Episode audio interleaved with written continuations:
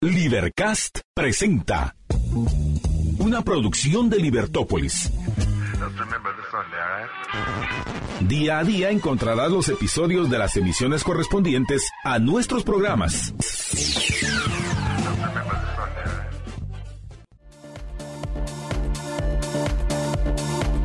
Muy buenas tardes. Escuchas, nueva emisión de Libertópolis al mediodía. Les saluda Jorge Jacobs. Marta Yolanda se une con nosotros más adelante.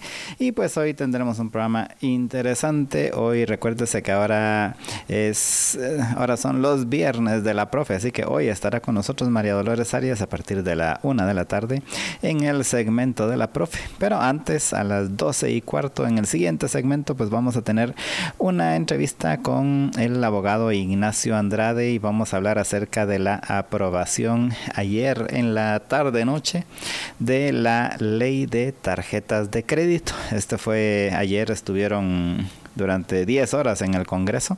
Eh, buena parte de esas 10 horas discutiendo con relación a esta ley de tarjetas de crédito y al final pues la aprobaron. Ya eh, fue aprobada, pues ahora pasará el, todo el proceso de revisión y que luego lo manden al presidente para que lo publique, la sancione y eh, pues, pero eh, ya fue aprobada ayer esta ley de tarjetas de crédito y de eso vamos a estar conversando en el siguiente segmento con Ignacio Andrade.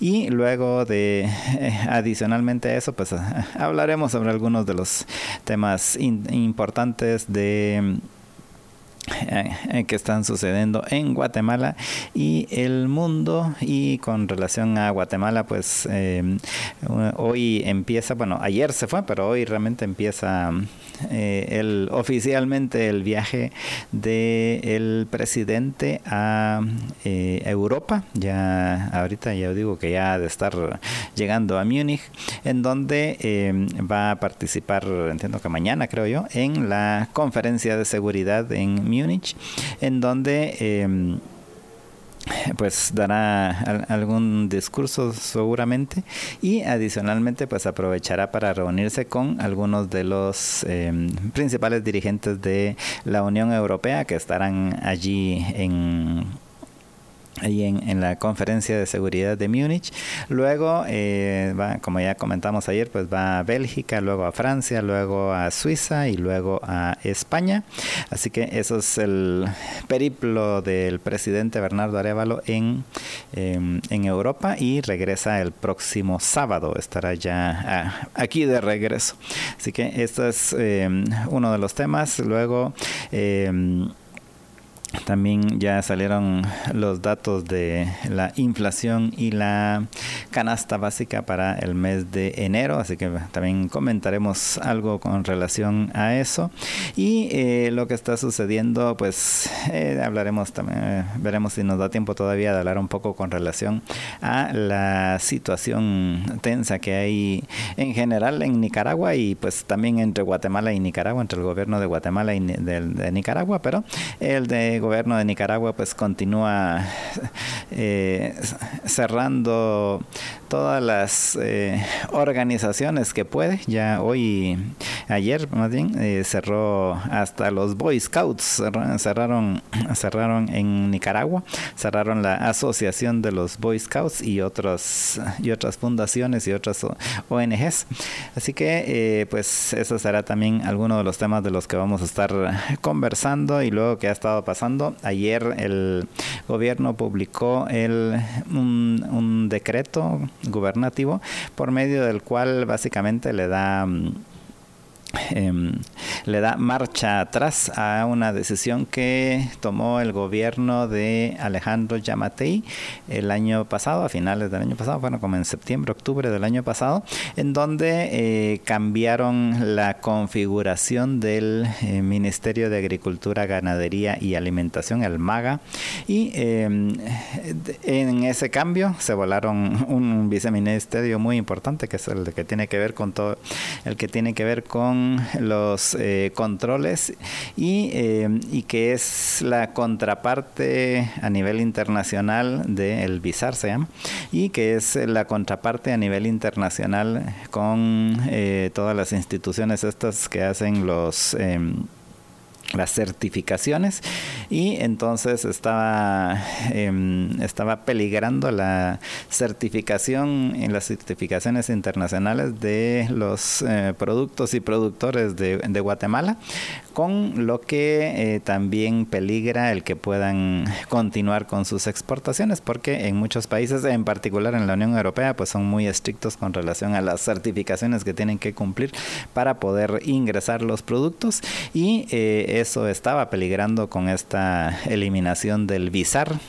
Pero eh, pues ayer ya publicó el, eh, el gobierno en el, MAGA, el Ministerio de Agricultura, Ganadería y Alimentación, publicó este acuerdo ya refrendado por el presidente en Consejo de Ministros, con lo cual eh, se revierte esa decisión y regresa a como estaba la situación antes de esta decisión del presidente Alejandro Yamatei, que hasta la fecha, que hasta la fecha es eh, eh, difícil de entender por qué tomaron esa decisión en primer lugar, si lo estaba haciendo por, yo qué sé, por venganza, por despecho o, por qué razón, pero eh, realmente no, ¿qué? Fue una decisión incomprensible, bueno, una de las muchas, pero esta quizás es una de las más incomprensibles en cuanto a eh, qué, cuál era el motivo o razón detrás de esa decisión, pero pues ahorita pues ya se tomó la decisión de dar marcha atrás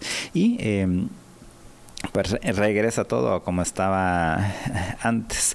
Luego, en unas declaraciones que dio Bernardo Arevalo antes de, antes de partir a su periplo en Europa, pues eh, argumentó que el narcotráfico es el mayor reto que se tiene en Guatemala y eh, pues siguiendo la línea de lo que habíamos eh, hemos estado comentando en el programa desde hace tiempo con relación a cuáles iban a ser las prioridades, pues una y especialmente especialmente una de las que mucho les interesa a quienes estuvieron apoyando o han estado apoyando a Bernardo Arevalo, es precisamente esa de la, la guerra perdida contra las drogas, la lucha contra el narcotráfico y pues entonces ahora ya lo ya lo puso el presidente Bernardo Arevalo como el mayor reto de Guatemala.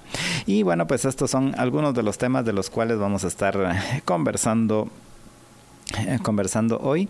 Eh, también en algún momento, si da tiempo, me gustaría hablar a nivel internacional con relación a lo que está sucediendo en, entre Venezuela y Guyana. Se recuerdan que en algún momento lo comentamos y eh, pues ahorita ha tomado nuevamente auge a raíz de un reportaje que se publicó hace un par de semanas con relación a fotos satelitales del área colindante entre Venezuela y Guyana.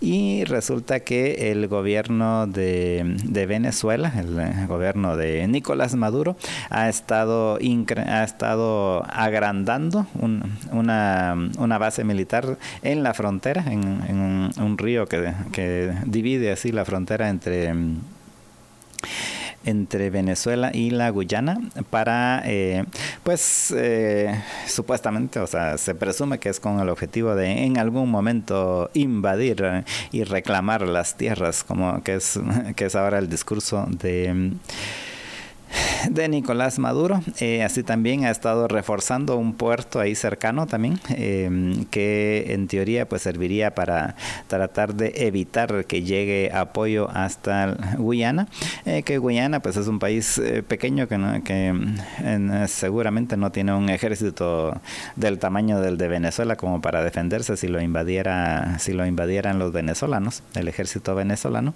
pero em, pero sí han habido muchas em, em, manifestaciones de apoyo en cuanto a algunos países que, que estarían anuentes a apoyar a, Guyana en caso de que se diera una invasión de Venezuela. Y repito, pues esto eh, lo viene cantando Nicolás Maduro desde hace algunos meses, em, que generalmente pues ese tipo de, de declaraciones se toman así con bastantes granos de sal en cuanto a que generalmente lo hacen para desviar la atención de problemas internos que se tienen.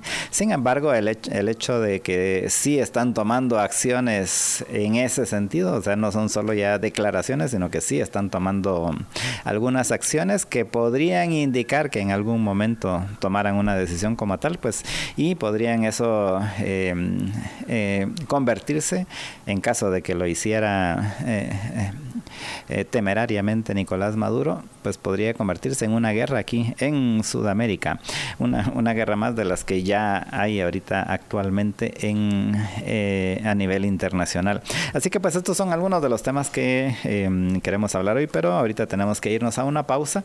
Y antes de irnos a una pausa, déjeme contarle que hoy es viernes y Primo de Roma lo sabe y me han enviado uno de mis gelatos preferidos que es el de crema de whisky, aquí lo pueden ver ustedes, se los estoy enseñando a quienes están viéndonos a través de la transmisión en nuestras redes, en Facebook, en Twitter, en X, en YouTube, en Twitch, en nuestro sitio libertopolis.com y próximamente eh, a través de streaming en televisión pues eh, usted también puede disfrutar de estos de, estos gelatos y eh, Marta Yolanda va a estar degustando uno de, un veteado de guinda.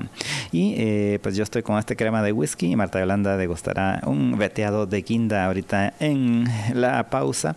Y usted también puede disfrutar de los gelatos de Primo de Roma. Lo único que tiene que hacer es ir a una de las tiendas de Primo de Roma. Una está aquí en la zona 10 en en el centro comercial Fontavela, el otro está, la otra está en carretera El Salvador, en Pradera Concepción, y la otra está en la Roosevelt, allá en el picoteo de Miraflores, que es el food hall que está en el tercer piso del centro comercial Miraflores. Entonces, en estos tres lugares puede usted ir a disfrutar de los gelatos de Primo de Roma, em, ver cuáles son los, el sabor que más le guste y eh, pues disfrutar allí en los centros comerciales pues de un cono o de un vasito, pero adicionalmente llevarse un medio litro o dos medios litros así de distintos sabores. Podría ser en este caso pues uno de crema de whisky y uno de veteado de guinda y que se lo lleve para disfrutarlo el fin de semana en su casa con con la familia, con los amigos o usted solo enfrente de la televisión, no importa, pero que usted pueda disfrutarlo este fin de semana con eh, en su casa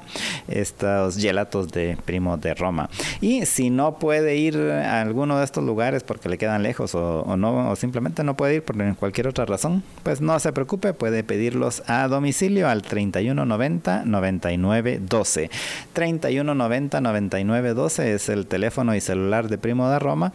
Si recuerde que si no le da tiempo de apuntarlo, no se le queda, no hay problema, puede ir a libertopolis.com diagonal patrocinadores y allí encuentra los teléfonos de todos nuestros patrocinadores, incluyendo este del 3190 9912 de Primo de Roma.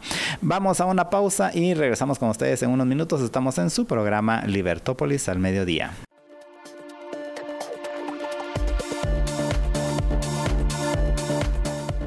Buenas tardes, estimados oyentes. Es para mí, Marta Yolanda Díaz Durán, un gusto unirme a la transmisión del mediodía de Libertópolis, agradeciéndoles a todos aquellos que nos están acompañando en la 102.1 FM o quienes nos acompañan en redes sociales, como veo que lo hacen en YouTube Ingrid Janet Alfaro, Sergio Sandoval y Vivian Poggio, solo para, mencionar algunos de nuestros oyentes. Muchísimas gracias por acompañarnos. En este segmento, tal y como les eh, informó Jorge Jacobs en el primero, vamos a conversar con el licenciado Ignacio Andrade acerca de la ley de tarjetas de crédito que probablemente ya la mayoría de ustedes saben que fue aprobada ayer eh, por la tarde-noche por la décima legislatura. Una ley que nosotros pues estuvimos moviéndonos para conseguir qué fue lo que se aprobó, aunque como bien comentábamos ayer, es que hay que esperar a ver qué sale de la de la comisión de estilo, a ver si no nos vienen con alguna sorpresa. Pero no, no la hemos todavía conseguido, lo que significa que con detalle, pues no la vamos a poder hoy a analizar, pero sí podemos eh, mencionar lo, las, eh, lo que se conoce de esta legislación que fue aprobada. Y para eso, precisamente, invitamos a Ignacio Andrade, a quien le vamos a dar la bienvenida en unos instantes, pero primero voy a saludar a George. Hola, George. ¿Qué tal, Marta Yolanda? Bienvenida al programa. Y ahora sí, démosle la bienvenida a Ignacio Andrade para que lo que se conoce de lo que se aprobó ayer lo podamos poner en contexto y explicar. Y sobre todo a usted que nos está escuchando, que probablemente tiene por lo menos una tarjeta de crédito, ¿cómo le va a afectar?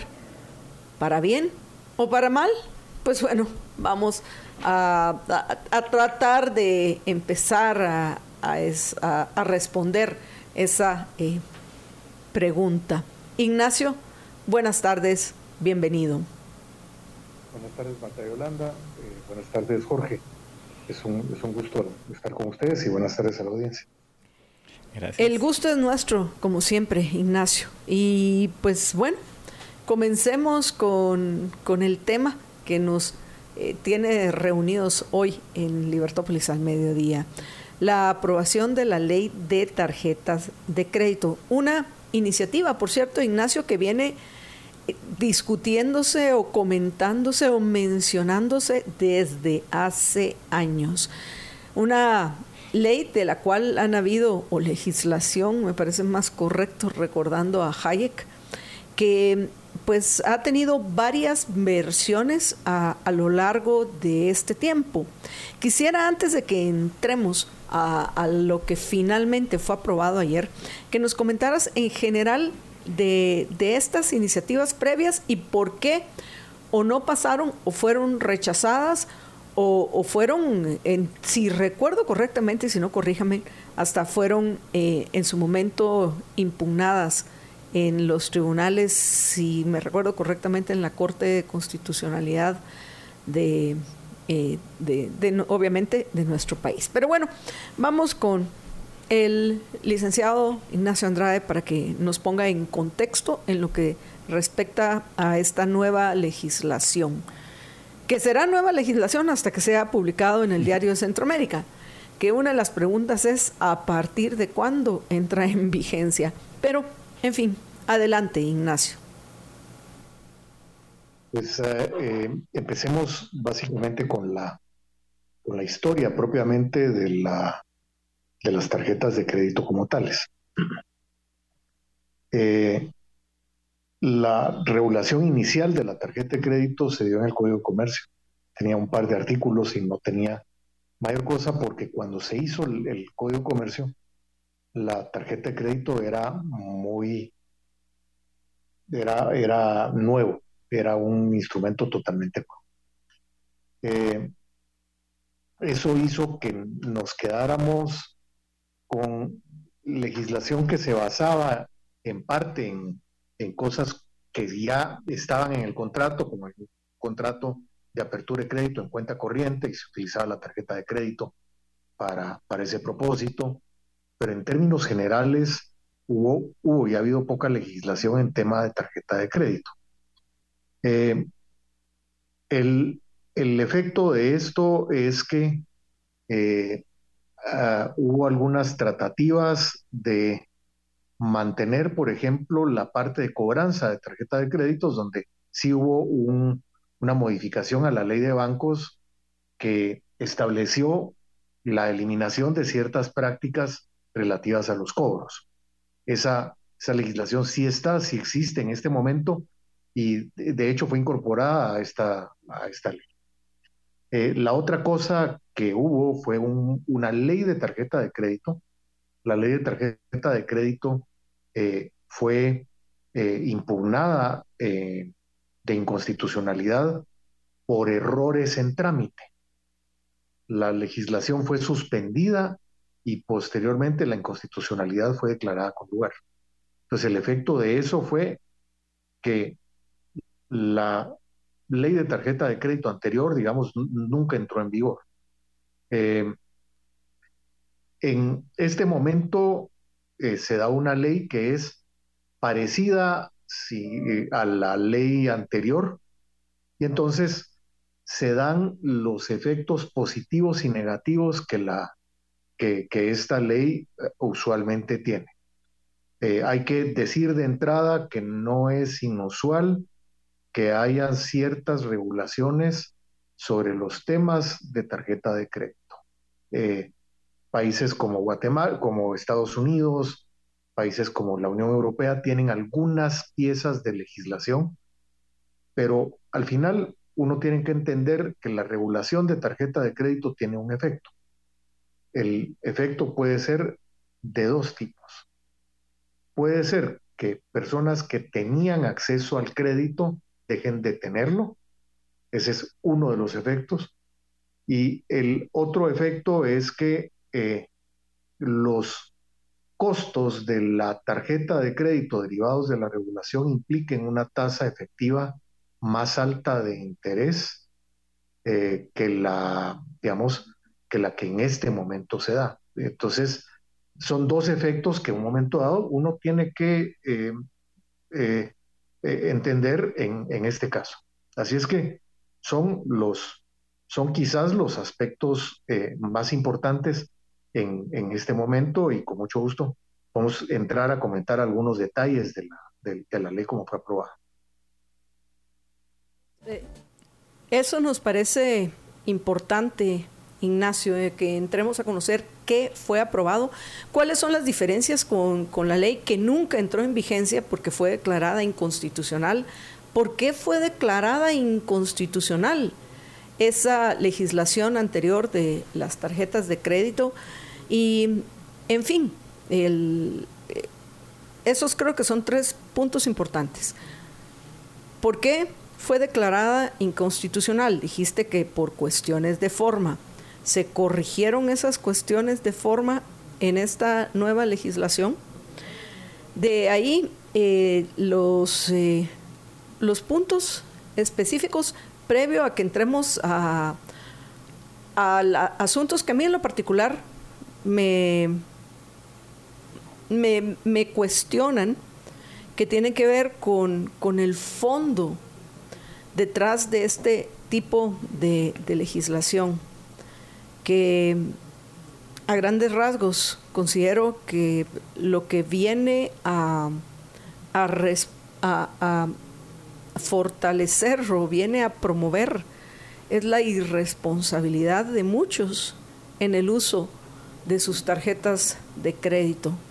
Pero por eso pienso que es importante conocer cuáles son los alcances de, de lo que fue aprobado ayer en el Congreso. Así que adelante, por favor, detalles de la legislación aprobada y si fueron resueltos los motivos por los cuales fue declarada inconstitucional la legislación anterior. Sí, eh, los motivos por los que fue declarada la inconstitucionalidad fueron resueltos porque el proyecto de ley básicamente ahora entra, digamos, con sus tres lecturas, entra con la aprobación de las tres lecturas, entra con la aprobación de la lectura por artículos. Eh, faltarán eventualmente los fondos de revisión y los aspectos relativos a comisión de estilo, eh, pero, pero en esencia, digamos, se cumplen con, algunos de los, de los temas por los que fue declarada la inconstitucionalidad. Eh, quedan en esta ley algunos aspectos propiamente de la inconstitucionalidad que creo yo que, son muy importantes de resolver. Em, al final, la constitución política de la República, por ejemplo, establece para las entidades bancarias y financieras un régimen de supervisión única y hoy por hoy esta ley le crea un régimen de supervisión dual a las tarjetas de crédito, estableciendo una competencia del lado de Diaco. Esa, esa, esa competencia dual eh, creo yo que va a ser un aspecto que va a haber que revisar eh, con mayor nivel de detalle. Esta, la forma final de esto fue una adición de última hora del, una enmienda de curul a la lectura por artículos. Entonces, esta, esta fórmula que, entró ayer como a las seis de la tarde, pues es, todavía, todavía va a haber que revisar y ver. Eh, la, la, enmienda trata de resolver esta situación diciendo que la superintendencia le va a proveer información sobre estándares internacionales y algunas otras cosas a la autoridad eh, de la Dirección de Atención al Consumidor. Eh, no sé cómo va a funcionar ese tema, pero, pero pinta, un, pinta que va camino a una nueva inconstitucionalidad de esa parte. Eh, aspectos de fondo de la ley. La ley regula por primera vez aspectos vinculados al contenido de los contratos, a derechos del consumidor en cuanto al contenido de los contratos, a derechos del consumidor respecto de los pagos de los contratos, derechos del consumidor de del cliente del tarjetaviente en cuanto a tasas de interés de los contratos, eh, no contiene una limitación a, la, a, una tasa máxima de interés, pero contiene, eh, contiene limitación en cuanto a que si la tasa se da a una tasa, a la tarjeta se da una tasa fija, la tasa fija se respeta siempre y la variabilidad solo puede introducirse dos veces al año. Eh, se prohíbe básicamente el interés cobrado sobre interés y sobre comisiones. Eh, se establece la facultad del, consumidor atrasado de obtener un convenio y la ah, facultad del consumidor que quiere salir de la tarjeta de crédito de obtener un, finiquito. Eh, se establecen derechos y obligaciones respecto del afiliado de las tarjetas de crédito se establece además, eh, digamos, derechos y obligaciones de parte de los emisores de tarjeta de crédito. Y ahí es donde decía yo que se crean dos tipos de emisores de tarjeta de crédito, el emisor no bancario y el emisor bancario. Y históricamente, pues sí ha habido emisores no bancarios o emisores que no están relacionados con entidades que pertenecen a un grupo financiero. Voy a aclarar este punto porque es, es importante decir. Voy a poner el ejemplo de si el banco X opera su tarjeta de crédito por medio de eh, eh, eh, emisora de tarjeta AA. Ese es un emisor de tarjeta de crédito que se considera bancario, sujeto a este régimen especial de, de supervisión por la Superintendencia de Bancos y se crea por otro lado el régimen del emisor no bancario que lo se sujeta exclusivamente a esta ley. Entonces, dan los dos tipos de emisores. Eh, el emisor bancario está sujeto a las reglas de eh, las leyes bancarias. Entonces, la pregunta que uno tiene es si y, lamentablemente a estas alturas hay muchas más preguntas que respuestas. Eh, el emisor mencionaba, por ejemplo, el caso de la variabilidad de la tasa de interés. La variabilidad de la tasa de interés en obligaciones bancarias no tiene, digamos, plazos dentro de los cuales se dan. Entonces, se va a aplicar la variabilidad que se da en las obligaciones bancarias normales para el emisor bancario eh, debiera, de, debiera de hacerse de esa manera.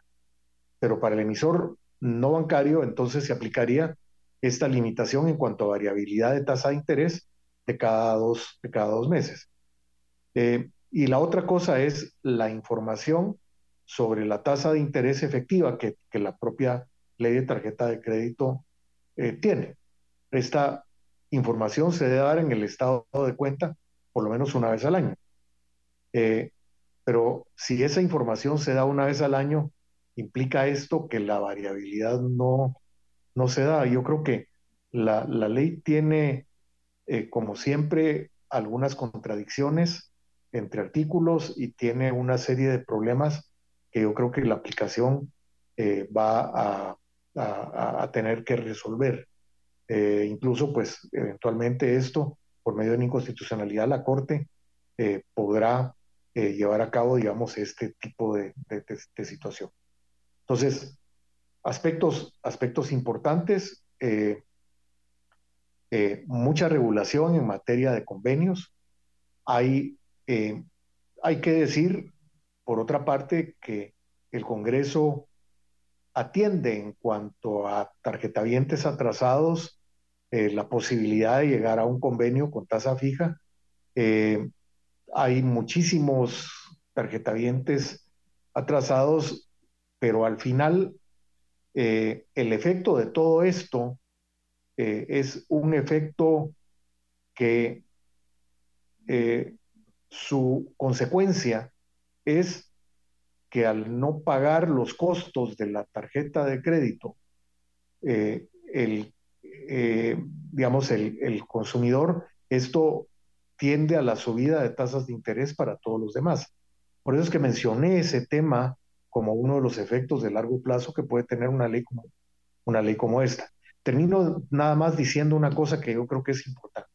La ley sí contiene mejoras en relación a fraudes que hay en tarjeta de crédito, criminalizando algunos aspectos derivados de esto, eh, pero por otro lado, pues tiene eh, eh, infracciones en defensa de los consumidores que, que hacen pues básicamente que las disposiciones en su protección pues tengan un, tengan, eh, un asidero de parte del brazo regulatorio de, de, en este, en este caso. Entonces, esa parte de infracciones es la última parte importante de esto. Y está el tema al final de las prácticas eh, abusivas que, que, eh, establece el, la, propia, la propia ley las prácticas abusivas de cobro sí ya estaban reguladas en, algunos artículos de la ley de bancos, hay que decir. Eh, eh, lo, que este, lo que les aparece en pantalla ahorita es precisamente una, una, eh, una cosa que a muchos de nosotros nos ha pasado, que es la clonación de tarjetas de crédito, la eh, los aspectos relativos al uso fraudulento cuando la tarjeta se roba y se, y se utiliza por alguien más. Esos aspectos están, regulados como figuras delictivas que tienen, la regla general con estas figuras delictivas es que tienen un dolo específico, es yo todo lo que tengo que probar es el uso, no importa si es un uso de buena fe o de mala fe, eh, o si es doloso o si es con, mala intención, eh, lo que tengo que probar es el uso en una figura como la que aparece en la pantalla que es un, delito introducido que se llama uso fraudulento de tarjeta de crédito o débito, ¿verdad? De crédito o de débito. Yo eh, le voy a pedir a Alex, antes de, que tuviéramos el artículo 327E, teníamos otro, por favor ponémelo porque ese, eh, sobre ese quisiera eh, preguntarles. No, había otro de que hacía referencia al, individuo.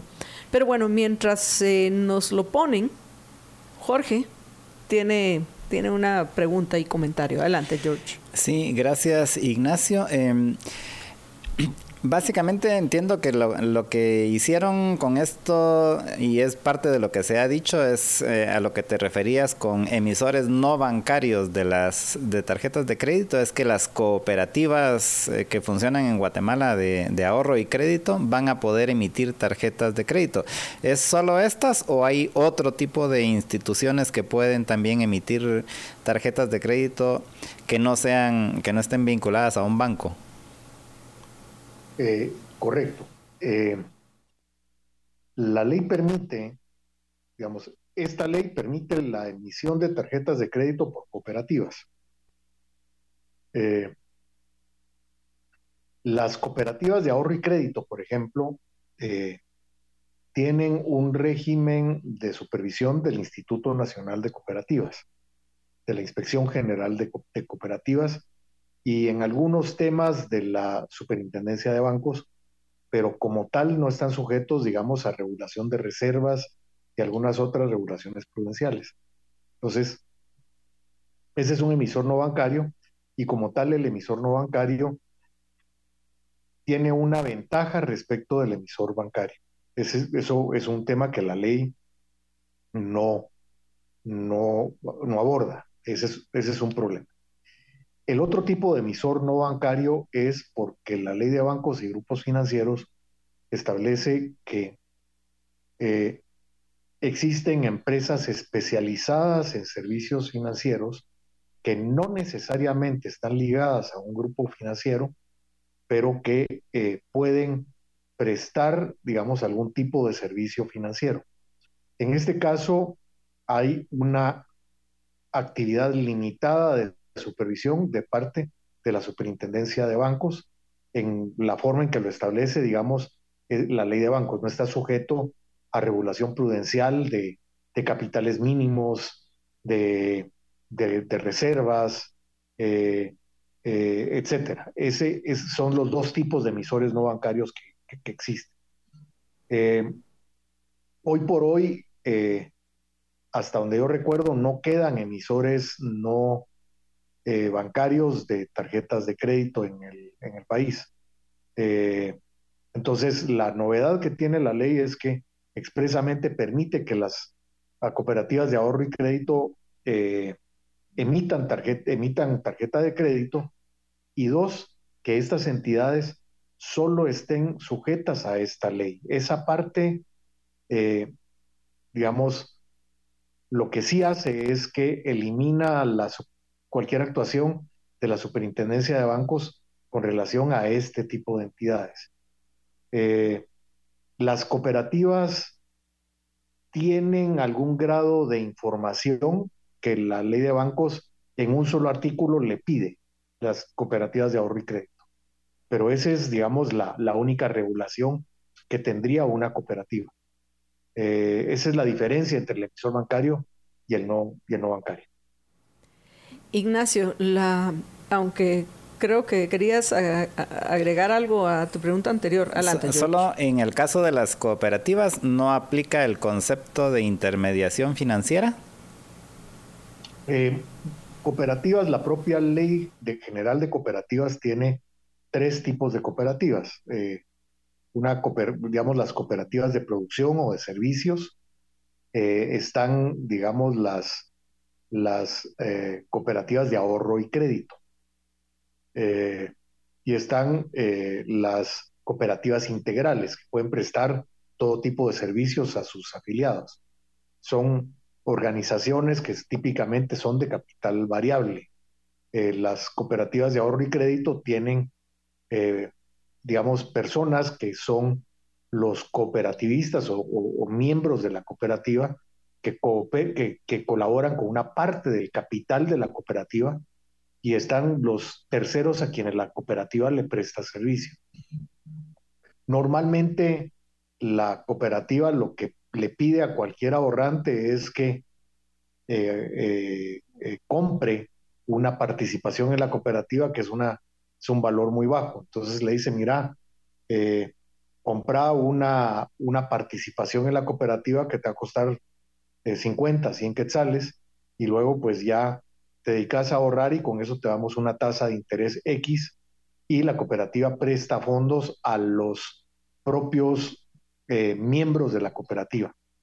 Eh, ese es, digamos, el, mecanismo de la cooperativa de ahorro y crédito. Eh,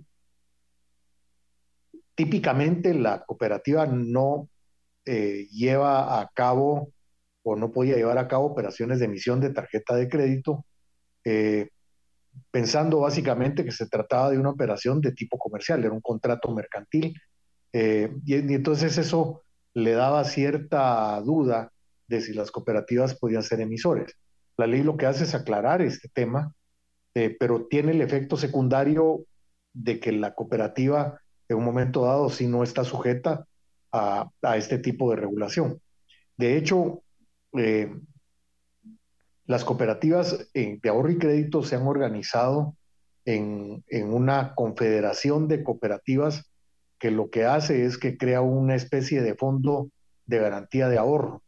Eh, y ese fondo de garantía ha sido manejado con algún grado de éxito para dar alguna certeza a los ahorrantes de las cooperativas de ahorro y crédito. Ese es, digamos, el manejo propiamente de las cooperativas como tal. Creo que estamos más en un tema de tarjeta de crédito que de cooperativa. No quisiera, eh, eh, digamos, hablar más sobre el tema, ¿verdad? Regresemos entonces al de las tarjetas de crédito. En ese artículo 757, tarjetas de crédito, eh, quisiera que nos explicaras con un poco de detalle a qué se refiere este, e, este segundo párrafo. Dice, a los créditos originados por el uso de las tarjetas de crédito se aplicarán las reglas de los pagarés y, eh, y eh, excepto de la tasa de interés convencional ¿A qué se refieren con esto? ¿Cuál, eh, ¿Cuáles son las reglas de los pagarés y, cuál es la tasa de interés convencional? Eh, sí, empiezo, por lo, empiezo por lo primero. Eh, el, Código de Comercio viene en cuanto a su regulación de tarjeta de crédito derivado un poco de la legislación mexicana. Eh, si uno va a si uno va a México o, si uno iba a México antes, la regulación de tarjeta de crédito de México, eh, al momento de firmar uno el voucher de la tarjeta de crédito decía que uno debía y, pagaré, y pagaría al emisor de la tarjeta la suma indicada en el texto de la tarjeta. Eso en el fondo cuando uno dice debo y pagaré la suma de tanto a fulano de tal, eh, ese es el contenido mínimo de un pagaré. Entonces, cada voucher en un momento dado podía ser utilizado como documento de cobro del valor de la tarjeta de crédito por, la, por el emisor. Al aplicar las reglas del emisor, eso quería decir que si, si digamos, la deuda era del afiliado, el afiliado podía regresar con el pagaré a favor del emisor para decirle al emisor, mira, tú te comprometiste conmigo a pagarme estas, estos consumos que fulano iba a hacer y entonces por eso te entrego estos vouchers y estos pagarés. Entonces, el pagaré inicialmente era un mecanismo muy fácil de poder, por medio del cual se podía operar una tarjeta de crédito. Eh, las tarjetas de crédito luego se volvieron digitales y esta, esta regulación se perdió. Entonces, eh, eh, lo que se hace, lo que se, lo que se acostumbró a usar localmente fue otra cosa. Es decir, miren, yo voy a pagar al emisor conforme el contrato que regula su uso. Y eso es lo que dice el voucher que se emite en este momento, ah, digamos, cuando uno firma una, una, tarjeta de crédito ah, en cualquier establecimiento. Entonces, la regla que aparece es la del contrato que uno firmó cuando uno le dieron la tarjeta. Entonces, este segundo párrafo ya casi no se, ya casi no se aplica. Eh, el tema de los intereses convencionales es porque, eh, y era una excepción que es importante, era importante en su momento, porque la ley lo que decía era que a falta de, un interés convencional se iba a aplicar un interés legal de la tarjeta de crédito que se calculaba conforme al Código de Comercio. Eso pues no se da. Esa es la razón de esto. Esta es una regulación que solo quiero hacer referencia a su época, que es una regulación del año 1970. Eh, yo tenía, yo era niño en el momento que se emitió el Código de Comercio. entonces, es, una regulación que ya tiene mucho tiempo y, como dije inicialmente, es una regulación que, que se dio cuando las tarjetas de crédito prácticamente empezaban. Eh, eh, Ignacio, tenemos que terminar ya esta conversación. Eh, te agradecería que nos compartieras tu juicio final o tus conclusiones y finales sobre esta normativa.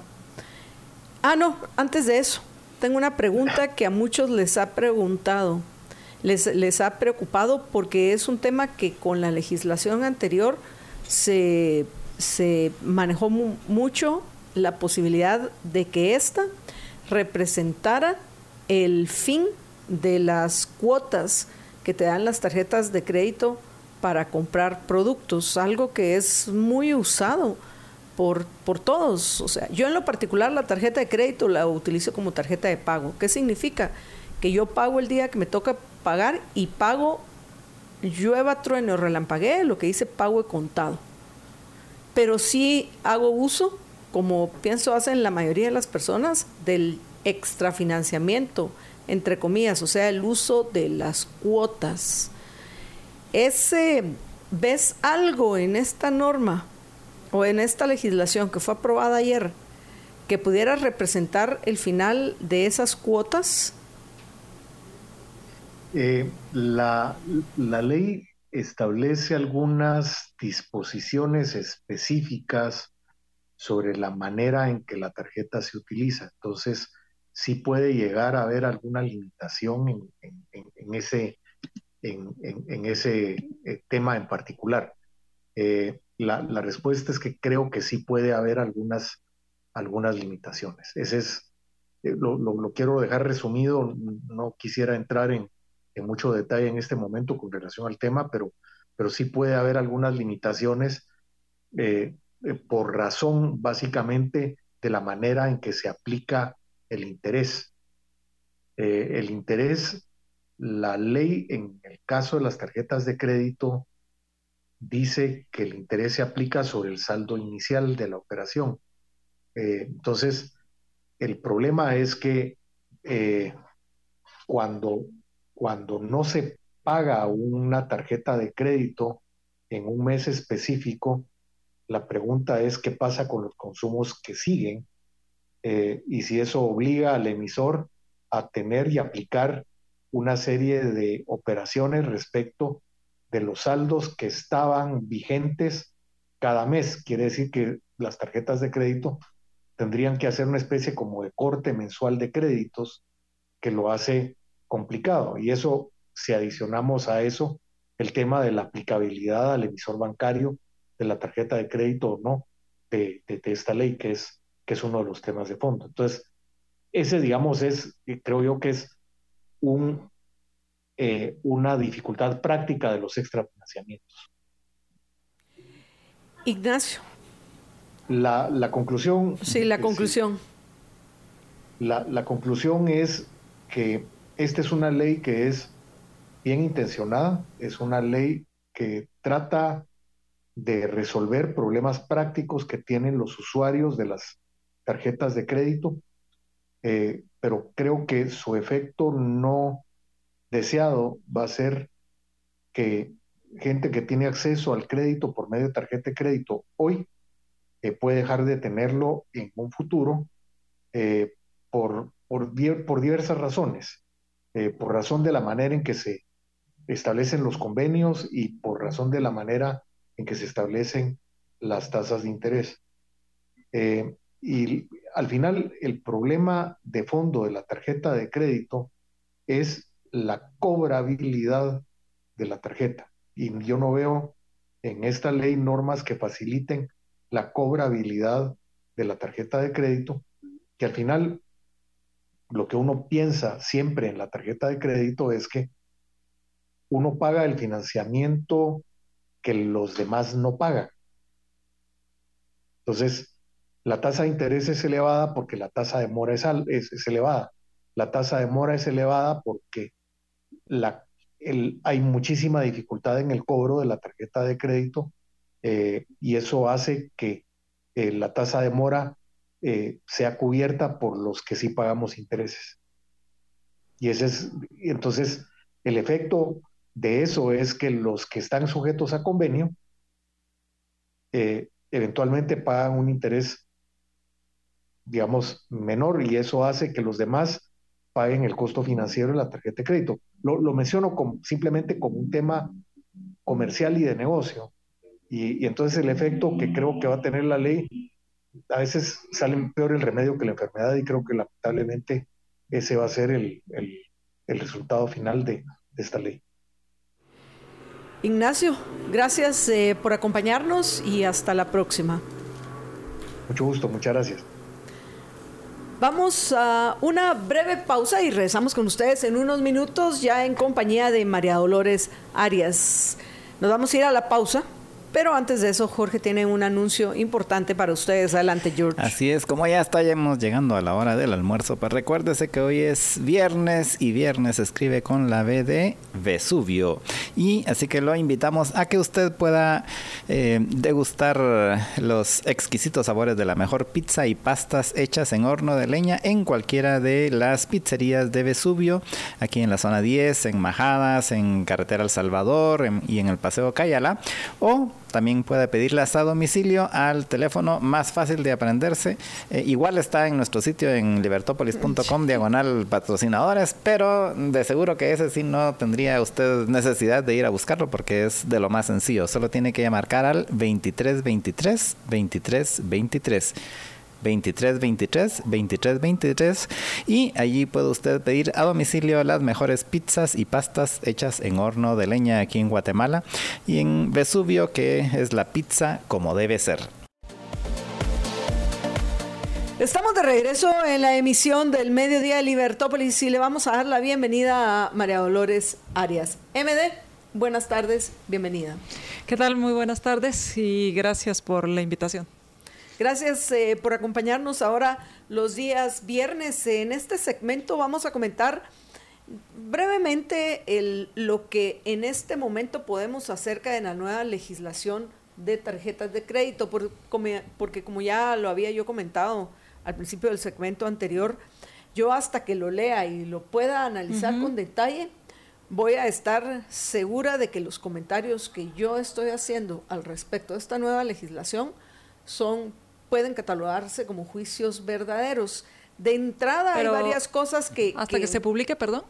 No, hasta que tengamos la, la, ley tal y como quedó, no hasta que se publique, sino hasta que consigamos por lo menos lo que salga de la, de la comisión de forma y estilo del ah, Congreso de sí, lo que pasa es que a veces le hacen cambios, ¿no? Vamos que, exacto. Pero Eso lamentablemente pasa en Guatemala. No, pero le hacen cambios eh, ah, pero ¿en dónde le hacen cambios? Allá en la comisión de estilo. En la comisión de Pero es que qué estilacho se avientan, porque creo que ahí fue lo de aquello de, aquel segundo párrafo del artículo transfuga, ¿no? Que según esto no era, no era lo que habían aprobado. Hacen su interpretación.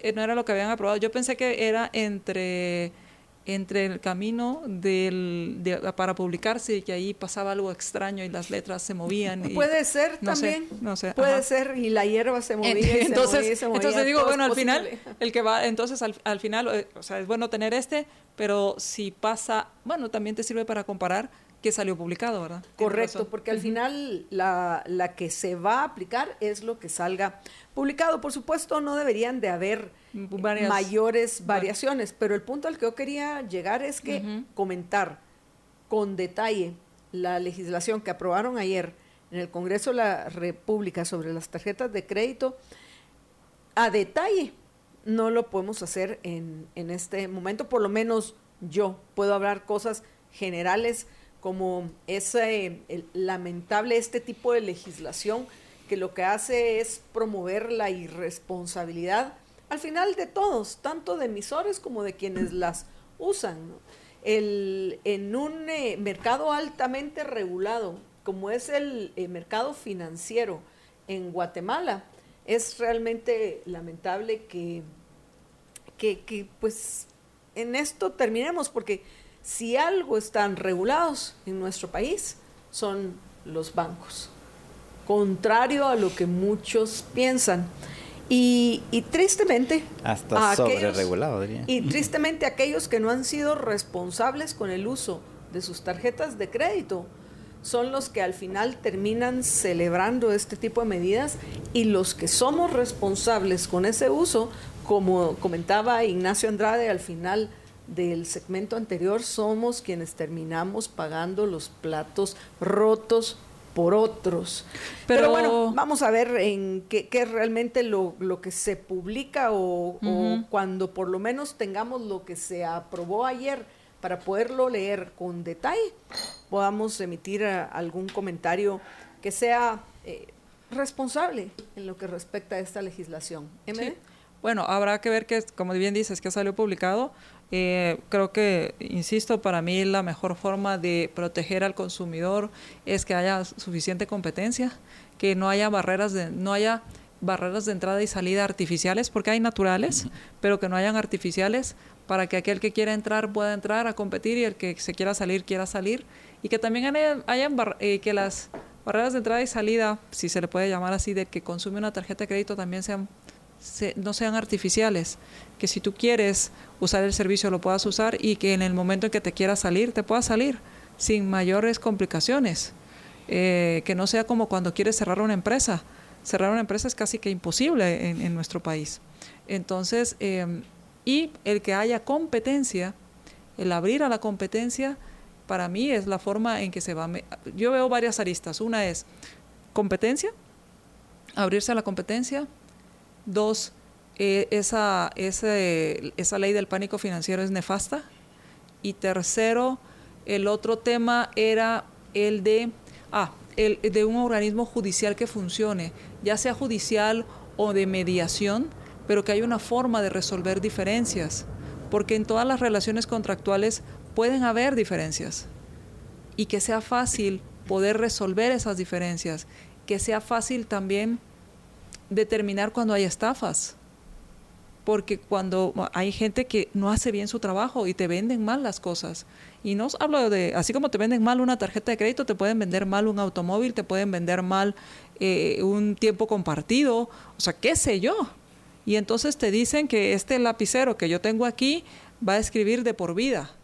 O sea, ya con eso te pones a pensar, ah, pero que además te lo garantizan y te, y te, y te dicen cosas que no son ciertas. Entonces, que haya forma también de que exista una, una sanción al que es fraudulento en ambas partes del, contrato.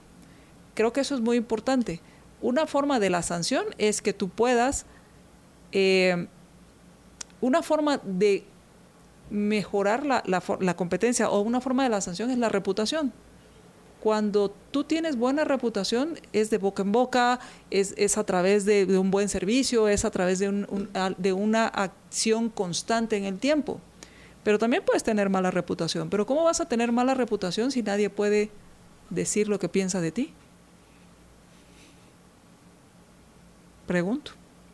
sí, esa es una eh, legislación que desde que salió la hemos cuestionado del el, problema de que cómo vamos a conocer quiénes son responsables si no puede la gente expresar su experiencia con determinada empresa o en el uso de, de un producto o, de un, servicio, sí, como cuando vas a un restaurante, como cuando vas a, a un hotel, eh, que cuando te parece que no está bien el, el, el servicio.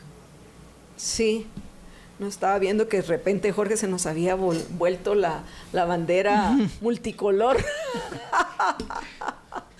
Parece que una de nuestras cámaras, pues porque como saben los oyentes, ya lo hemos comentado, paréntesis, en, en, el mes de enero vamos no tan rápido como yo quisiera con el proyecto de irnos, eh, ya convertirnos en televisión, Libertópolis TV y que eh, podamos estar en todo el país, eh, que es el, pues estamos ya a un paso, a unas, espero yo, pocos días o pocas semanas de ya eh, confirmar que, que, Libertópolis se convierte en Libertópolis TV, televisión con radio, no radio con televisión. Entonces, a aquellos que nos ven en redes sociales, eh, que se darán cuenta que hemos estado en, los programas haciendo varias pruebas.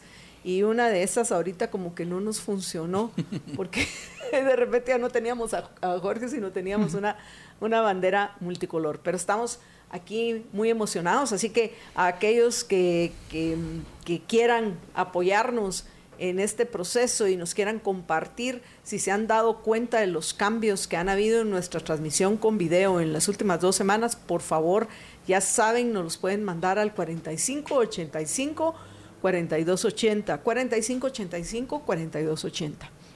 Bueno, ahora regresando a, los temas que estamos eh, tratando, el de la tarjeta de crédito.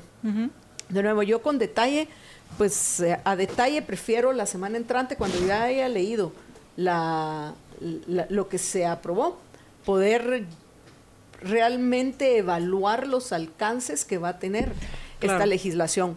Hay algo que dijo eh, Ignacio al final que, que a mí me preocupó en el sentido de que para muchas personas, uno de los principales motivos por los cuales utilizan la tarjeta de crédito es para poder adquirir productos y servicios por medio de cuotas, el extra financiamiento. Así es. Y según eh, Ignacio, en el segmento anterior, como quedaron redactadas ciertas normas, podrían poner en riesgo, y estoy siendo muy cuidadosa en el uso de los términos, podrían poner en riesgo algunos de esos eh, servicios que dan hoy las tarjetas de crédito. Que muchos Vamos a ver qué va a pasar. Sí, que muchos lo usamos. Eso fue lo que comenté Así que en si el estaba pensando anterior. comprar algo en cuotas, mejor antes de que entre en vigencia. Anticípese. que por cierto, para que entre en vigencia, primero la tiene que sancionar el presidente. El presidente está Pero en, hay en presidente una en gira en, funciones. Europa. Bueno, está, está Karin Karin Her- Herrera que podría sancionarlo, pero pensaría que van a esperar a que regrese Bernardo Arevalo Pues el en lo que lo 24 mandan y la ponen Y, bonita. y hay que ver también en cómo quedó Y si no la mandan por correo postal también. eh, alguna, alguna, o sea, en la misma ley eh, siempre se pone cuando entra en vigor. Entonces puede ser que algunas entra inmediatamente una vez se publican y otras entran seis meses después en vigor, por ejemplo. Sí, por lo que- menos un día al día siguiente de Sí. su publicación. Porque Entonces hab- habría que ver cómo lo dejaron redactado esa A parte eso, del- se- eso se los respondo ahorita, dice. Ah, ah, ah. Veamos cuándo entrará en vigencia. Eh, dice el presidente del Congreso, Neri Ramos, indicó que en el plazo legal de 10 días el decreto se remitirá al organismo ejecutivo, donde el presidente Bernardo Arevalo tendría que sancionar- sancionarlo. Por- posteriormente, tendría que ser publicado en el diario oficial. En su artículo final, la ley de tarjetas de crédito establece que sus, precep- sus preceptos tendrán vigencia seis meses después de que se haga la publicación oficial del decreto. O sea, le están dando esos seis meses a las tarjetas de crédito, me imagino yo, para que se adapten al, al- a a las- nuevas las reglas, los nuevos procedimientos, eh, adecúen su publicidad, también para que, por ejemplo, las cooperativas que estén interesadas tengan el tiempo para a- a también hacer todo el proceso de poder emitir eh, tarjetas de crédito. que también tengan más cuidado, porque aquí en este caso pienso que han sido muchos de los emisores de tarjetas de crédito han sido en algún momento irresponsables porque no evalúan si realmente, como en el caso de un crédito, si tú vas a solicitar un crédito, Te evalúan hasta, hasta la cartilla de vacunación. te piden cualquier cantidad de cosas Hasta, para de, hasta la de a te poder. piden la cartilla de vacunación hasta de Dagny. Más aún, aunque sea un crédito hipotecario, donde al final, si tú no pagas el crédito, Pero es te, que... te- te quitan el bien que pusiste de garantía del Pero es crédito. que se ¿no? supone, se supone que el, tra- el negocio no es quedarte con las, las garantías. El negocio es cobrar intereses por el uso del dinero. Por supuesto, pero el punto Entonces, es que por eso son tan cuidadosos y además eso, además yo me imagino que también es un, perdón, es un activo no tan líquido. Pero al final el punto Pues- es el, el punto es, es ese. Ahora- si te evalúan tanto con, los, con, con los préstamos bancarios, ¿por qué en el caso de las tarjetas de crédito ya poco falta que vengan, lleguen en los cereales las tarjetas de crédito? Digo, Sí. si alguien todavía compra cereales. O sea, es facilísimo y, y hasta uno, eso sí. hasta es molesto tener que rechazar a tanta gente que te llama para ofrecerte más y más tarjetas de A mí me han llamado de bancos que no tengo relación comercial con ellos. Y me dicen debido a su buen historial crediticio. Yo digo, pero ¿de dónde? Si, si no tengo cuentas. eh, y, y sí, te ofrecen las, las maravillas. Y- Pien- y- pienso que tiene que tiene mucho que ver también con el tema de la educación financiera y que, es otro y que, tema. y que lamentablemente mucha gente adolece y porque no, porque no, o sea, no está en el currículum de, lo, de, de, las escuelas ni de los colegios que debería de estar. Ahí entramos al callejón de los cachimbazos. y eh, entonces, al final, eh, mucha gente eh, no, no tiene claros los conceptos y para qué sirven las tarjetas y, los problemas que tiene de endeudarse con, tarjetas. Entonces, em, pienso que sí tiene, tiene mucho que ver. O sea, y, eh, y esa en todo caso, aunque aleguen, no es responsabilidad del emisor de la tarjeta el que, el, el que tú sepas utilizar, utilizar la tarjeta, ¿verdad? Entonces, pero para eso hay otras opciones. Ahí vamos a tener una pronto en Libertópolis. Ya el próximo martes arrancamos. El próximo martes vamos a arrancar en la mañana con un segmento de educación financiera. Y precisamente porque creemos que la educación financiera es muy importante, no se la podemos dejar al gobierno. Al menos yo eso creo. Hoy en la mañana tuve una discusión de eso. Eh, y creo que el hecho del tema de ponerlo en la currícula, yo soy enemiga de poner cada vez más cosas en la currícula del gobierno. Al contrario, yo quisiera que no hubiera una currícula establecida por el gobierno que pudiera establecer, que, el mismo sentido común, que, quisiera como una recomendación y una sugerencia, si quieren llamarlo así, por parte del Ministerio de Educación, que ya sé que estoy yendo mucho más adelante, porque por lo menos, y, les voy a decir, e, e, ese, ese sueño es que existiera una sugerencia de lo que se debería enseñar en las escuelas, pero que los padres de familia fueran los que decidieran qué colegio quieren llevar a su hijo con la oferta educativa que le están dando. Esa sería mi ideal. Eh, y que el poder y todos esos miles de millones de quetzales que se van a la oferta educativa, ya que nos lo están quitando, yo soy de la idea que no nos deberían quitar esa plata, pero si se la van a seguir quitando, por lo menos que se la den a la, demanda y no a la oferta. Es lo por que eso pensaba es que es una ironía que si unos son irresponsables con el uso del dinero, es que eso tenía esa discusión tenía. Si un, son irresponsables a morir y cuando disponen a hacer nuevas cosas y no les alcanza el dinero que ¿Cuándo les ha alcanzado el dinero a los gobernantes? En la historia de Guatemala, el único presidente, le duela quien le duela, el único presidente que ha dejado un superávit es Jorge Ubico. Sí, Jorge Ubico, el famoso dictador del siglo pasado, es el único que dejó un superávit en Guatemala. A partir de eh, Juan José Arevalo, padre del actual presidente, todos los gobiernos, sin excepción, nos han dejado con déficits. ¿Y sabes qué nos va a enseñar? van a enseñar a manejar el ¿Y sabes qué le van a enseñar a los niños? Yo me imagino que les van a enseñar a los niños. Les van a enseñar, primero eh, va a ser repetición, pensamiento crítico cero. Y segundo, les van a decir, es que las finanzas públicas son diferentes de las personales, porque siempre te salen con ese trompo, con ese trompo mareador las finanzas públicas es diferente y, eso, y entonces uno se pone a pensar, o sea, es lo primero que le van a decir a los chicos. Y entonces los chicos van a decir, ah, va, ah, entonces yo no me debo endeudar para el gobierno, sí, porque las finanzas funcionan diferente. E, eso es lo que te van a enseñar. Y entonces, eh, como que el dinero que se gasta el gobierno viniera, no sé, de algo mágico, de algo esotérico, de algo etéreo, y que no es y que no viene de los ingresos que tú generas a través de los y que le pagas con los impuestos y que tú sí tienes que tener una disciplina, se supone, una disciplina financiera para poder salir adelante. Entonces, a mí por eso me preocuparía agregarle más temas a la currícula nacional, no porque no sea necesario, sino porque es tan importante que no se lo dejaría en manos del gobierno.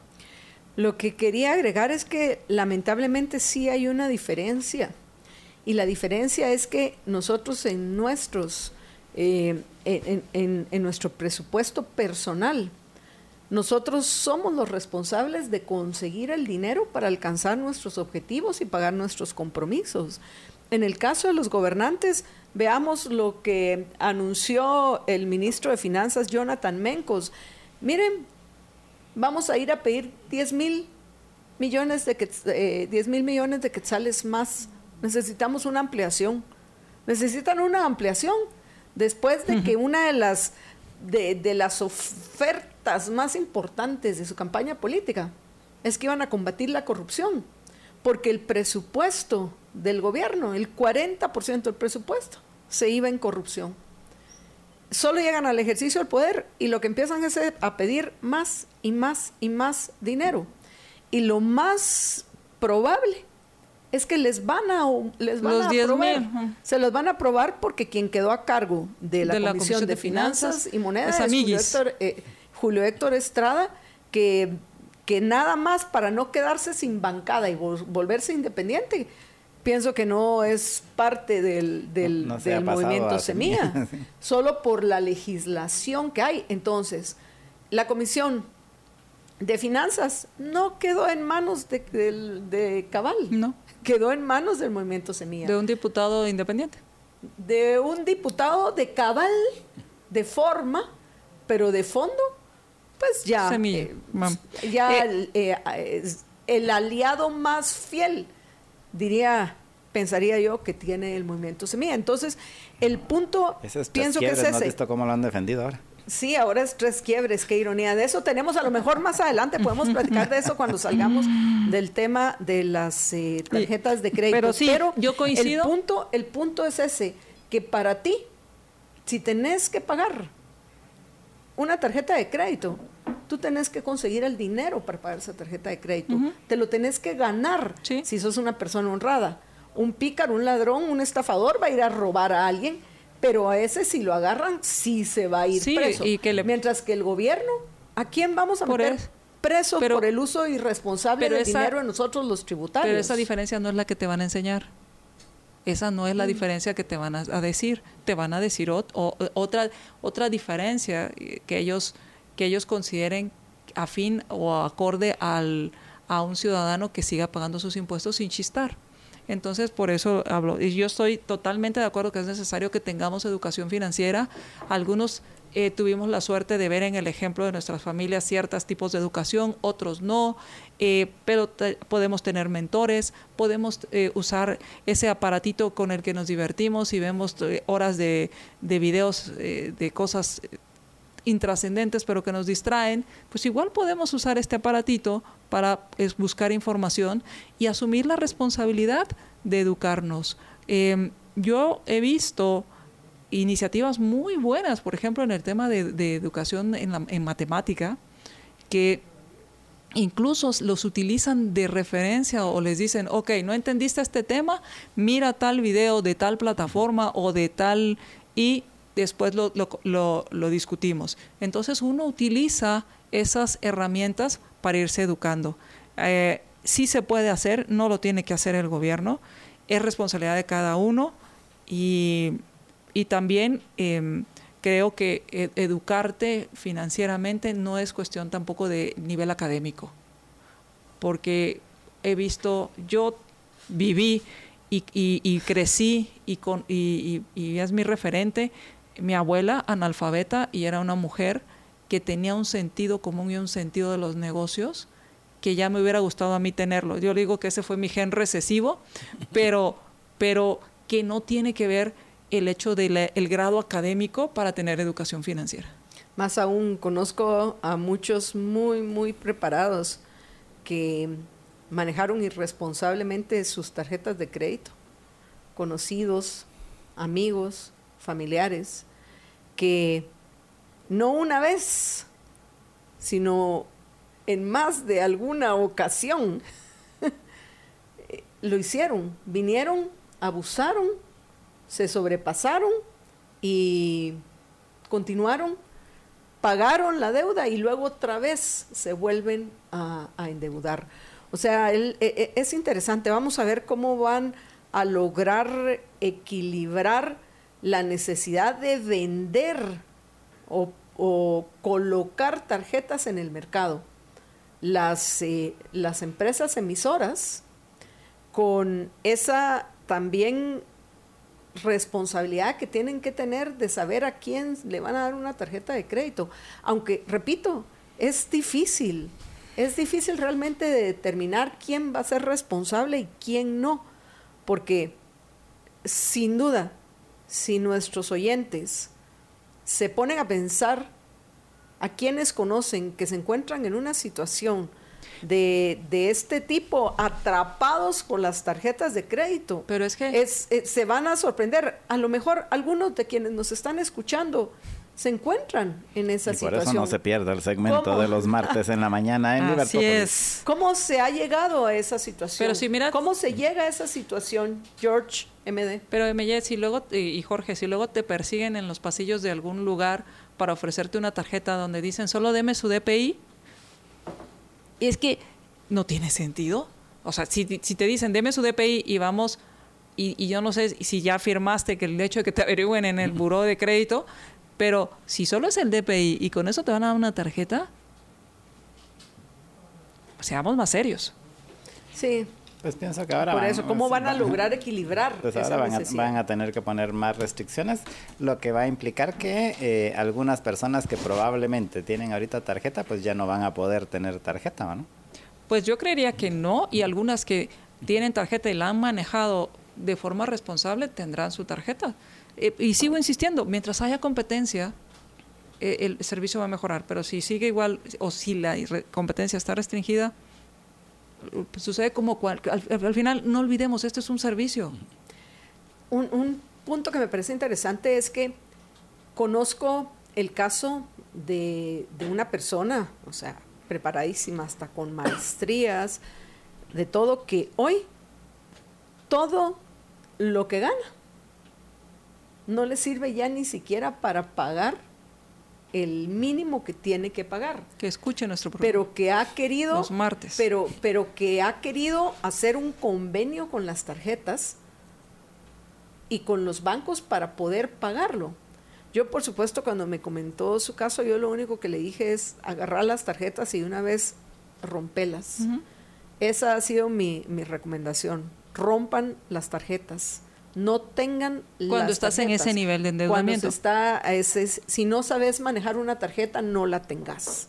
Si te vas a dejar guiar por tu emoción y por la crisis, es- estoy en crisis, estoy en crisis, aquí está la tarjeta, a mí qué me importa, luego veo cómo lo pago. Tocaste un tema Y- muy y- y importante. eso es terrible. El, tema emocional, el tema emocional es, Es un tema emocional. eh, eh, porque al final, o sea, el- la tarjeta tiene, eh, la tarjeta de crédito como un instrumento de pago es muy valiosa.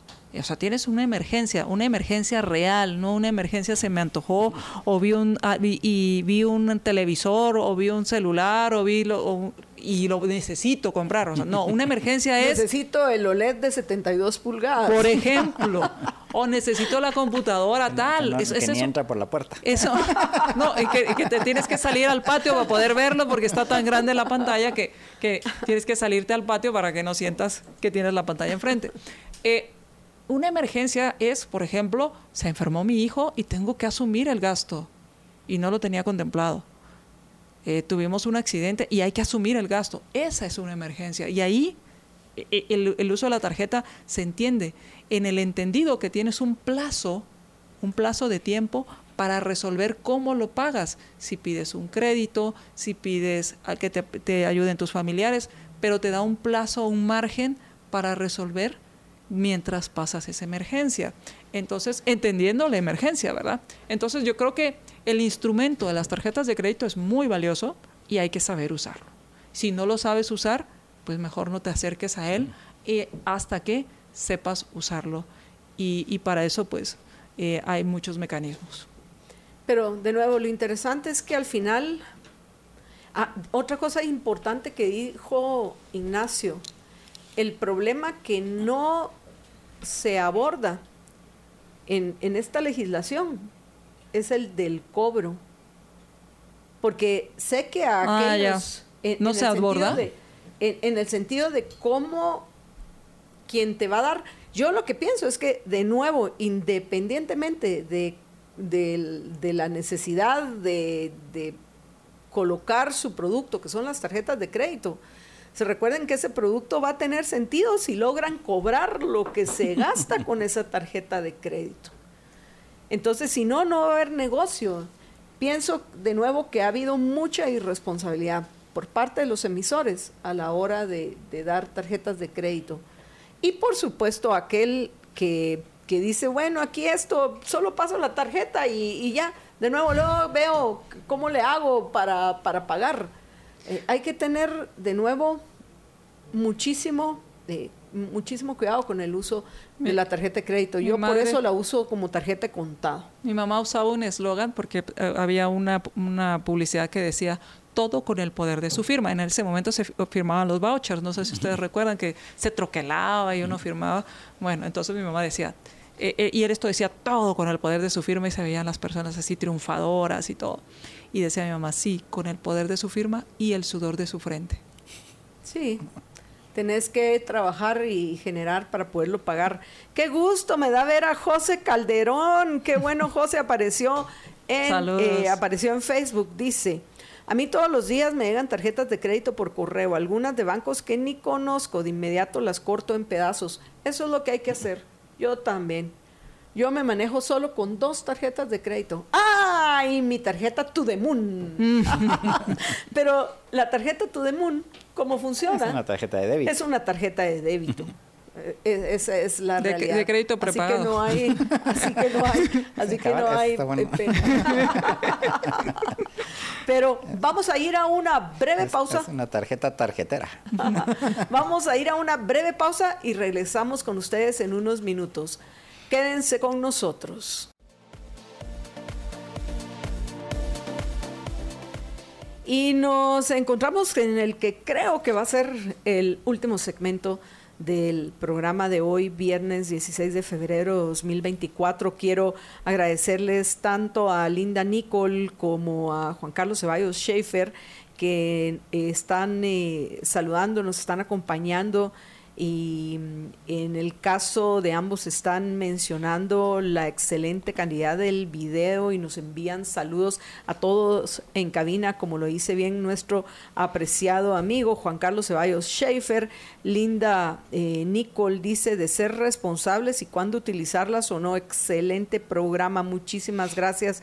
Linda, por los comentarios. Pero bueno, vamos ahora en este segmento a cambiar de tema, porque queremos pues abordarlo de una forma seria, aunque es difícil cuando uno está haciendo referencia a, algunos miembros del Congreso de Guatemala.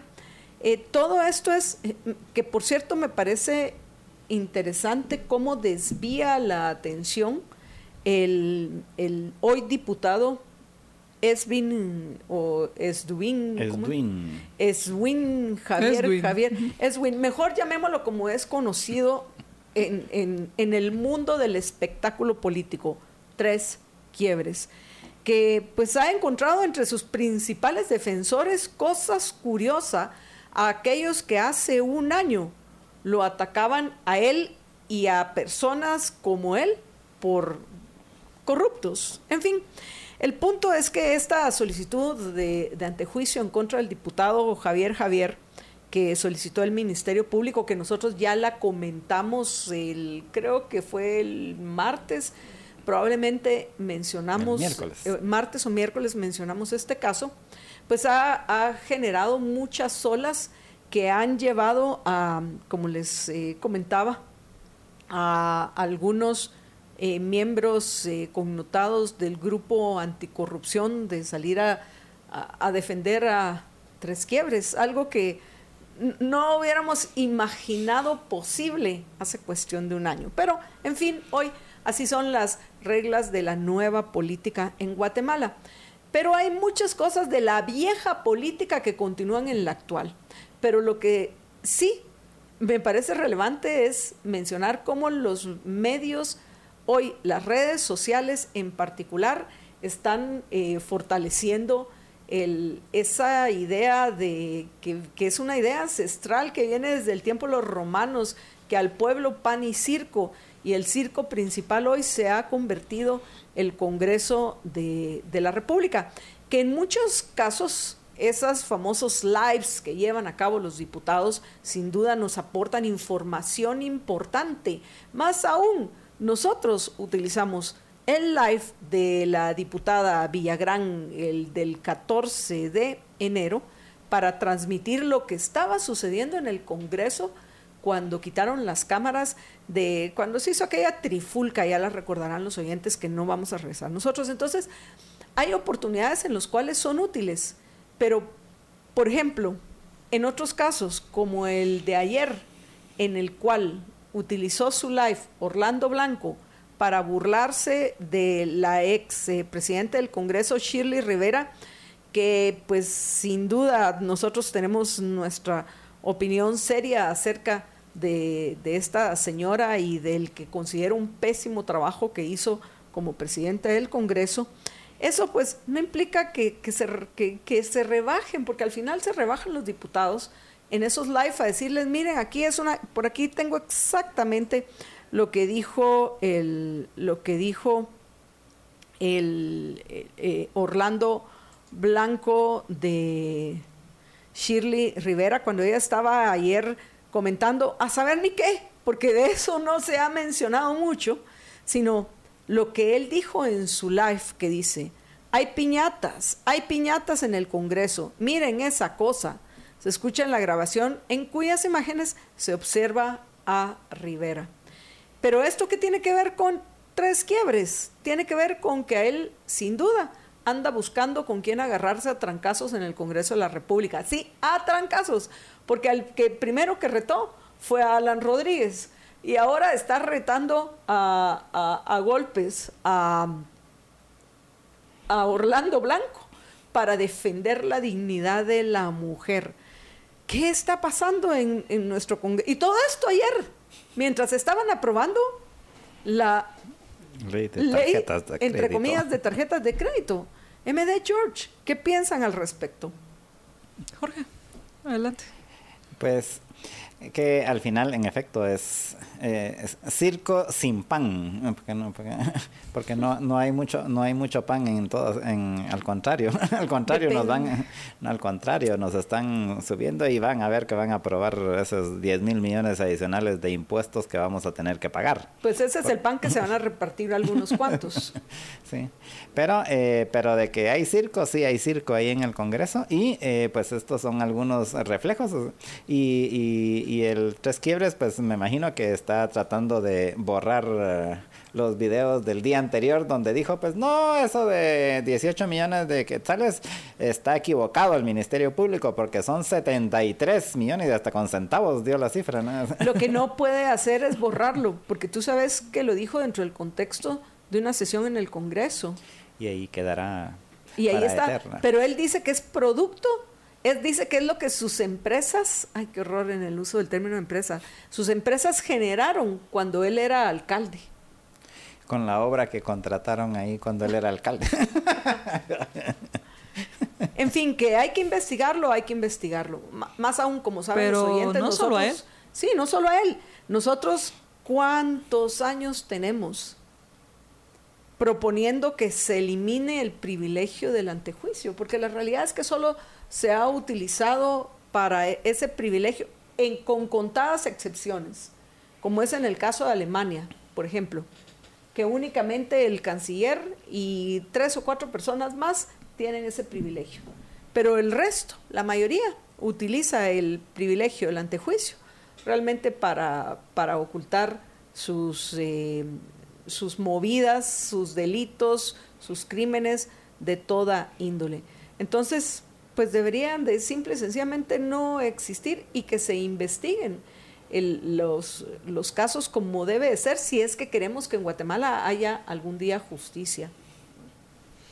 Así es, y además, eh, pues el tema también es eh, hacer investigaciones, no solo, eh, entiendo que se tiene que empezar por algo, pero también hay otras que son más fuertes, hay mucho más de, o sea, 18 millones es, son para los chicles, eh, para algunos. Pues, Sí, Jorge, o sea, ponte a pensar en otras municipalidades si no se maneja más dinero. Sí.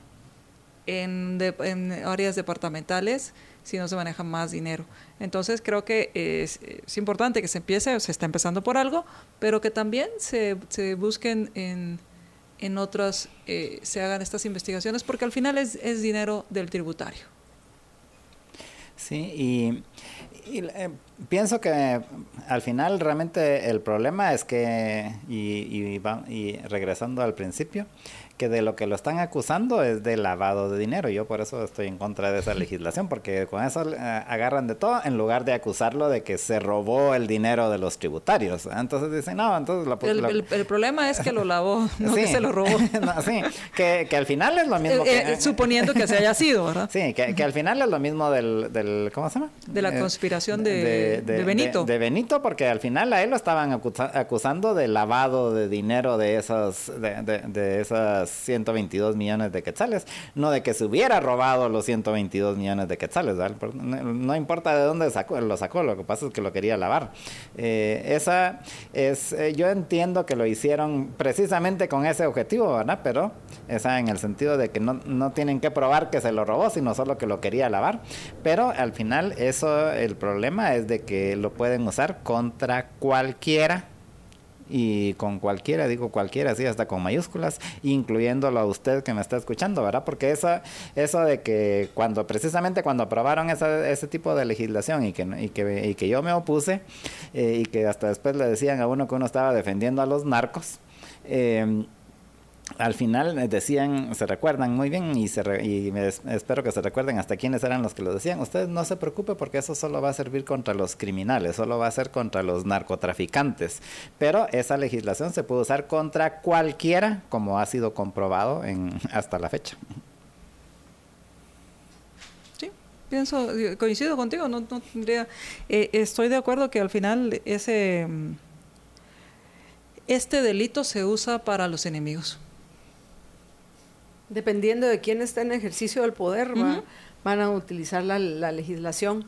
Pero, en fin, es terrible porque lo que vemos es que pareciera que cada eh, legislatura lo que viene en el Congreso es peor de lo que teníamos. Y eso ya es mucho que decir, porque en Guatemala dan vergüenza. Voy a hablar por lo menos. excepciones, hay honrosas excepciones de, de, personas, pero el Congreso en general. Los congresos, y, y, vaya, quedémonos en este siglo XXI. Los congresos en este siglo XXI han ido en Guatemala de mal en peor. Y ahora o sea, y, eso que no venían de estándares muy altos, porque en el siglo pasado les recuerdo que estuvo hasta echamos a unos diputados del Congreso. Los depurables, que comparados con algunos ahora, y ahora son personas honorables, los famosos depurables. Pero, en fin, ¿qué, ¿qué va a pasar? No sé. Y para ir terminando, nos quedan unos cuatro, minutos, nos quedan para, para terminar al final las reflexiones, en, final, en lo que respecta a las notas que, han habido en Guatemala, que hay muchas otras importantes. No hemos abordado el como debemos a profundidad el tema de los gobernadores, que está más complicado de lo que se pensaba la elección de los mismos, porque sí, efectivamente, la propuesta de Bernardo Arevalo de cómo elegir los gobernadores la hace más transparente. Eso es algo que hay que reconocerle al presidente. Pero, de todas formas, hay clanes familiares de diputados, de Se convierte en una comisión de postulación. Que ahorita lo que es la decisión de quiénes van a ejercer los cargos de, de gobernadores, pues al final tal vez van a lograr colar dentro de todas esas propuestas a los que con los que negociaron para poder mantener ese, esa alianza que según eh, Samuel Pérez les da alrededor de 100 votos en el Congreso. Vamos a ver qué, qué va a pasar en el resto de, de, de acá que queden electos en la primera semana de marzo los gobernadores, a ver qué más va a pasar en, en el Congreso. Y me imagino que legislación como la ley anticompetencia probablemente la van a dejar precisamente para después de ver quiénes van a poder tener el control o van a seguir controlando el dinero que se reparte por medio de del listado de obras, que ayer que hablamos con José Fernando Orellana Huer, el director ejecutivo de la Cámara de Construcción, me faltó preguntarle acerca del famoso listado de obras. Si ese listado de obras simple y sencillamente se puede obviar, que ya no haya un listado de obras. Y eso lo que representaría para en lo que respecta a reducir la corrupción. Eso sería interesante. Pero bueno, en fin, el, un minuto y medio para MD y un minuto y medio para Jorge para para terminar nuestras reflexiones. ¿MD? Pues básicamente eh, voy a terminar rápido con el tema de cada vez que usted dice el gobierno debería, por favor agréguele y pagarlo con mi dinero. A ver, explícalo un poquito más que lo entienda. El gobierno, el dinero de MD que lo paguen. Es que es que siempre decimos, el gobierno debería hacer tal cosa. ¿Y de dónde lo va a pagar? O sea, entonces asume que si le estás pidiendo más funciones al gobierno, le estás, estás dispuesto a pagarle más dinero. El problema con eso es que la mayoría piensa, yo no soy rico. Se lo van a o sabes que otra cosa que también te han baboseado y, y lo he escuchado es, eh, pero yo no pago impuestos. Cree que no paga impuestos. Es que eh, el hecho que no lleguen es un formulario que diga formulario SAT 900 y pico, el, el número que quieras, no quiere decir que no pagues impuestos. Sí pagas, y todos pagamos impuestos. Fue a comprar una gaseosa, ya pagó impuestos. Echó gasolina a su carro, pagó impuestos. Le puso tiempo aire a su teléfono, está pagando impuestos. Así es, todos pagamos impuestos. George. Bueno, pues eh, yo solo recomendarles que no se pierda el martes de la semana entrante. ¿A qué hora se me dé? A las siete y media. El martes a las siete y media el nuevo segmento en Libertópolis AM de precisamente de finanzas personales y cómo hacer para salir de las deudas. Así es, hablaremos de dinero y libertad. Buenísimo. Y, eh, y en, y en entonces al final básicamente eh, pienso que, que, y yo repito lo que dije, que es eh, la responsabilidad de cada quien, el cómo utiliza, en este caso que hemos hablado de las tarjetas de crédito, pues cómo utiliza las tarjetas de crédito. Eh, y eh, para ello lo que tenemos que hacer es eh, aprender y si no sabemos cómo, pues como dijo bien María Dolores, hay recursos en cualquier parte donde uno puede encontrar cómo, cómo ir aprendiendo. Y si no los encuentra, pues no se preocupe, aquí lo va a escuchar los martes en la mañana. Ahorita estoy viendo porque no me avisaron que uno apreciable oyente nos había mandado un mensaje por el WhatsApp.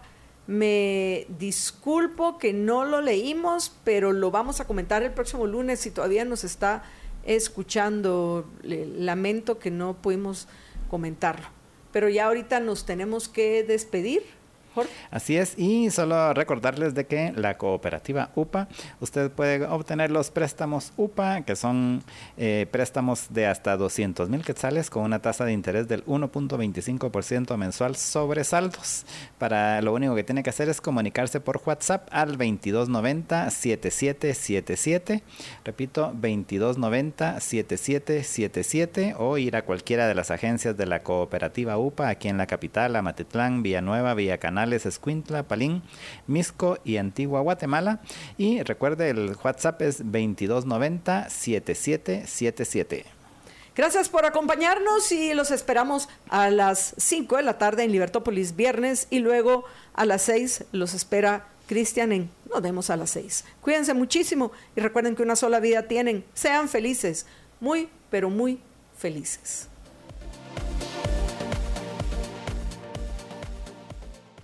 Libercast presentó una producción de Libertópolis.